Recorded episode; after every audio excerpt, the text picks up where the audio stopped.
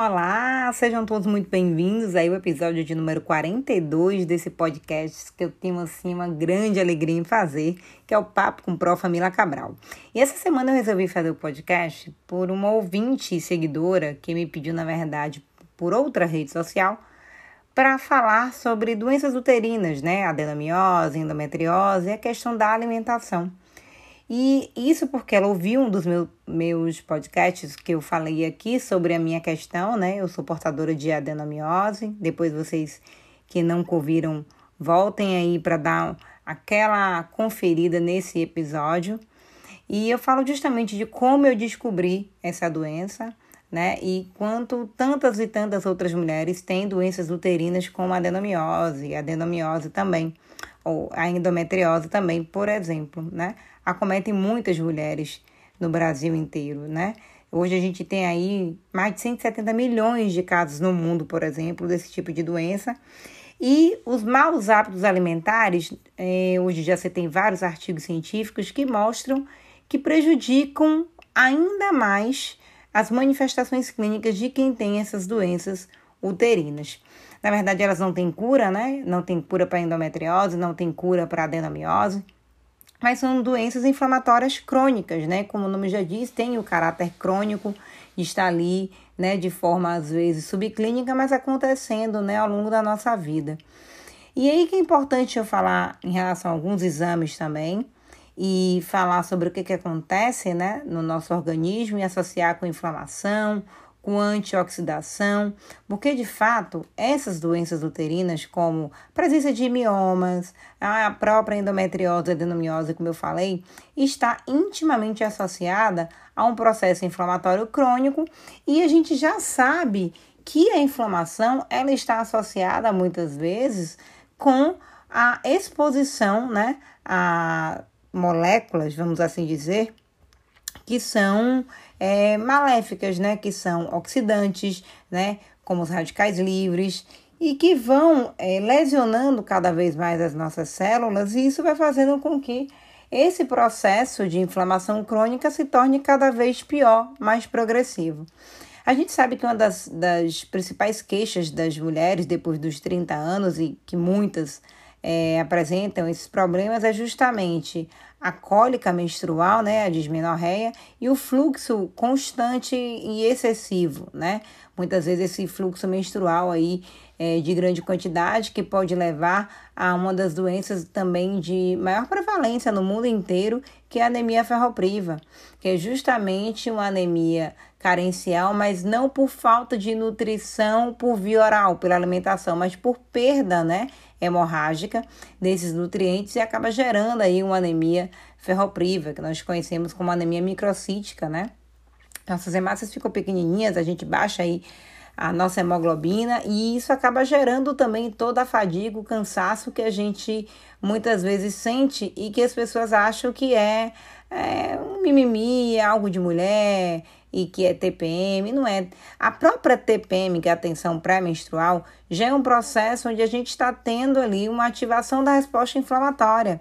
Porque nesse primeiro momento pré-menstrual, a gente já está tendo aí uma grande atividade de secreção de citocinas inflamatórias, né? E também de prostaglandinas ali pelo nosso endométrio. A gente tem toda uma participação dos hormônios sexuais aí também, do estradiol, progesterona. E nesse momento, antes mesmo da menstruação chegar, por volta de dois, três dias antes, a gente já tem aí um influxo, um recrutamento muito grande de leucócitos, de células inflamatórias da imunidade inata, que já vão ali para o endométrio, né? Enriquece todo aquele tecido uterino com leucócitos, com monócitos que lá ao chegarem no endométrio se transformam em macrófagos, né? Dentre esses leucócitos, os principais são esses aí mesmo, os, os, neutrófilos e os macrófagos, mas a gente também pode ter ali é, os inófilos, basófilos, e você aumenta mais ainda essa resposta inflamatória. Essas células por si só, ali dentro, estimuladas e nesse, nesse aumento do recrutamento, elas secretam mais e mais quimiocinas, né? Como a MCP1, por exemplo, que vai estar ali, que é um quimio atraente, né? justamente que vai atrair mais células fagocitárias para aquele endométrio. Né? Então, além disso, secretam o TNF-alfa, que é o fator de necrose tumoral, interleucina 1 beta, interleucina 6, ou seja, mediadores inflamatórios que vão então é, sendo secretados por essas próprias células imunológicas e que vão ali é, aumentar mais ainda é, essa destruição e reparação do tecido endometrial e fazer com que a gente tenha uma descamação ainda maior ali intrauterina que acaba levando a um aumento do fluxo menstrual que sempre aí vem acompanhado nesses casos de dismenorreia, que é essa cólica menstrual que às vezes deixa a mulher inclusive incapacitante, né, durante esses dias e que às vezes não é tão bem entendido, né? E a gente precisa de fato entender que nesse processo de mulheres que já têm doenças uterinas, como é o meu caso, muitas vezes a gente não consegue de fato ir ao trabalho, porque a hemorragia é muito grande, a gente precisa fazer uso de anti-inflamatórios não esteroidais, né? Um deles que é um dos mais estudados, que é o ácido mefenâmico, né? Conhecido aí como o nome de marca Ponstan, o nome de referência, né? Que já se tem vários é, artigos e estudos que, ele, que mostram que ele reduz o fluxo menstrual de 20% a 46% nesses pacientes que têm essas menstruações cronicamente abundantes, como é o meu caso, né? Eu faço uso do ácido mefenâmico e também do tranexâmico para diminuir também esse sangramento excessivo e a, a presença da dismenorreia. E com isso você, de certa forma, inibir a ação desses mediadores inflamatórios e diminuir essa descamação uterina que no caso dessas doenças, né, como a endometriose e a adenomiose, só pioram o caso a longo prazo, o que pode gerar alguns outros comprometimentos, né, como infertilidade, né, toda essa dificuldade da mulher em gestar, por conta dessa destruição também, dessa lesão crônica que a gente vai fazendo com a parede uterina né, de certa forma. E aí que estavam, eu falei sobre a questão dos alimentos anti-inflamatórios certa vez e me perguntaram, Pro, e quais são os alimentos que a gente pode, de certa forma, usar para diminuir? Eu falei assim: olha, eu não sou nutricionista, nem médica nutrologista, mas é a gente, de fato, como todo mundo fala, é, desembalar menos né, e descascar mais. Né? Ou seja, a gente se alimentar de alimentos frescos, de alimentos que são que têm gorduras saudáveis, né, como o ômega 3, proteínas de alto valor biológico, que a gente possa comer frutas com é, algumas fontes de vitaminas que são importantes para diminuir a inflamação, como a vitamina A, a vitamina C, a vitamina B, né, o complexo da vitamina B.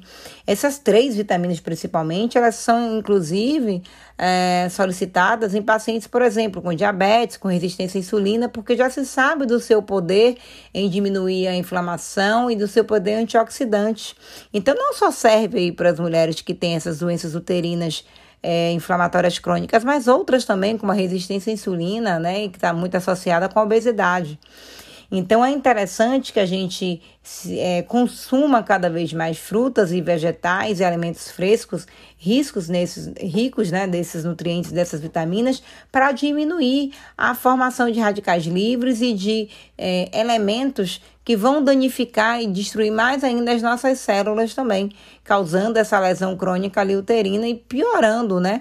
O nosso quadro. Então, assim, a alimentação, ela de fato tem um papel fundamental na saúde da mulher e vai influenciar, assim, no tratamento da endometriose, adenomiose, mioma, né? E isso já é relatado e falado por diversos médicos de diversas áreas e é pela própria Organização Mundial de Saúde, já fala, porque é uma doença que de fato acomete muitas mulheres no mundo inteiro. Não é algo tão incomum, né? 170 milhões é um número muito grande de mulheres no mundo que tem uma doença que não tem cura.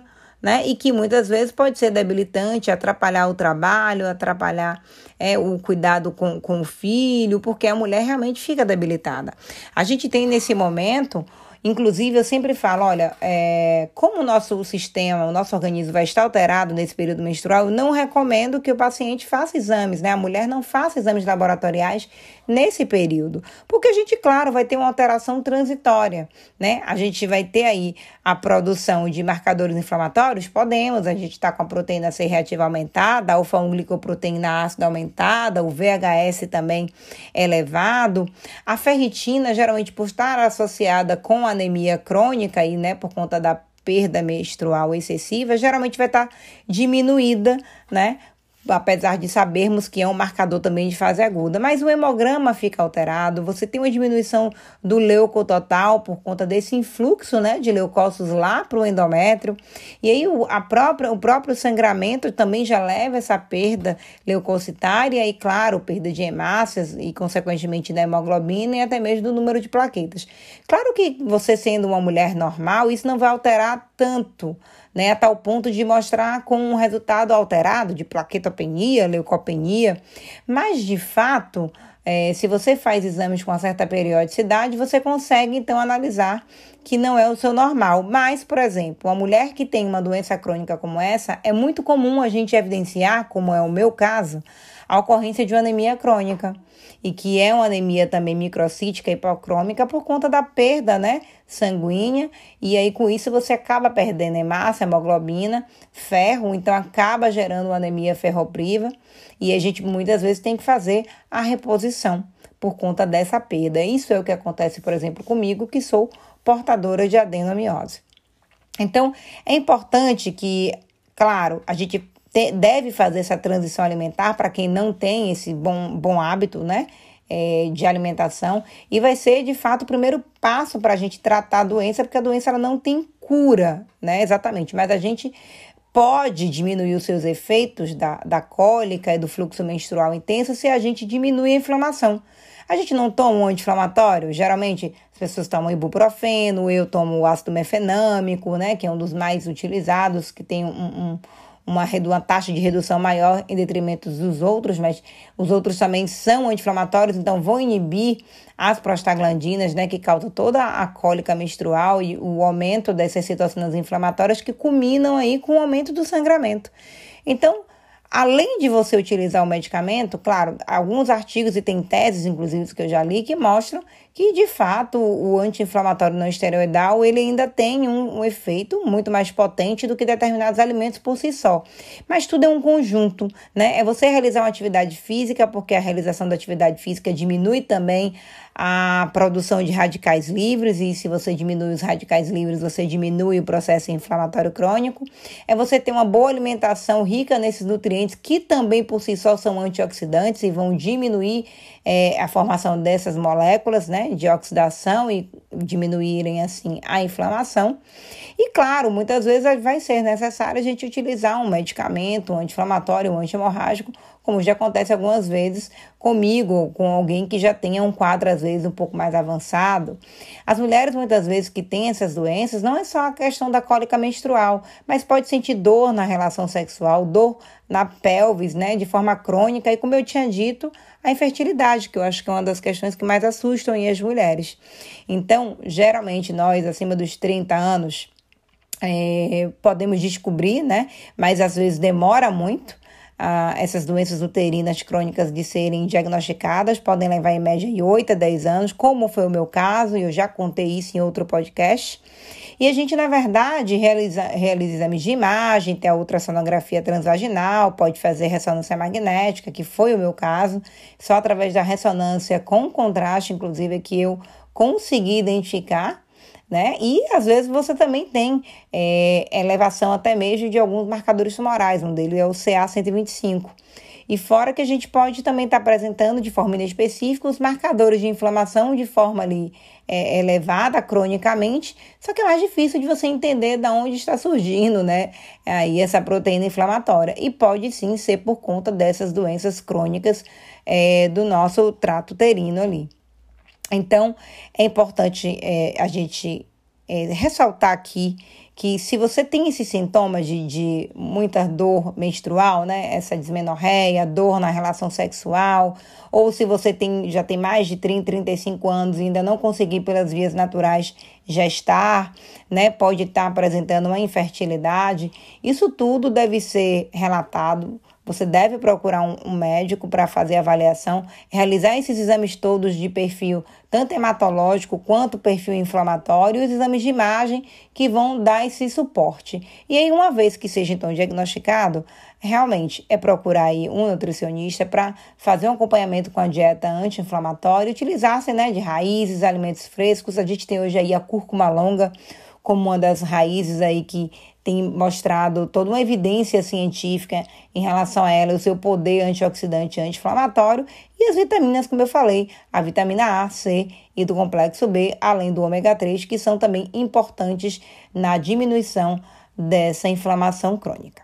Bom, espero que possa ter ajudado é, um pouco aí as dúvidas das mulheres que às vezes me pedem, que já ouviram meu podcast sobre a minha descoberta da adenomiose e que vocês, se vocês sentem também é, essas manifestações clínicas, procurem o quanto antes, quanto antes, né, um, um médico para tratar e pelo menos a gente levar uma vida mais digna e mais saudável, porque nós mulheres merecemos, não é mesmo?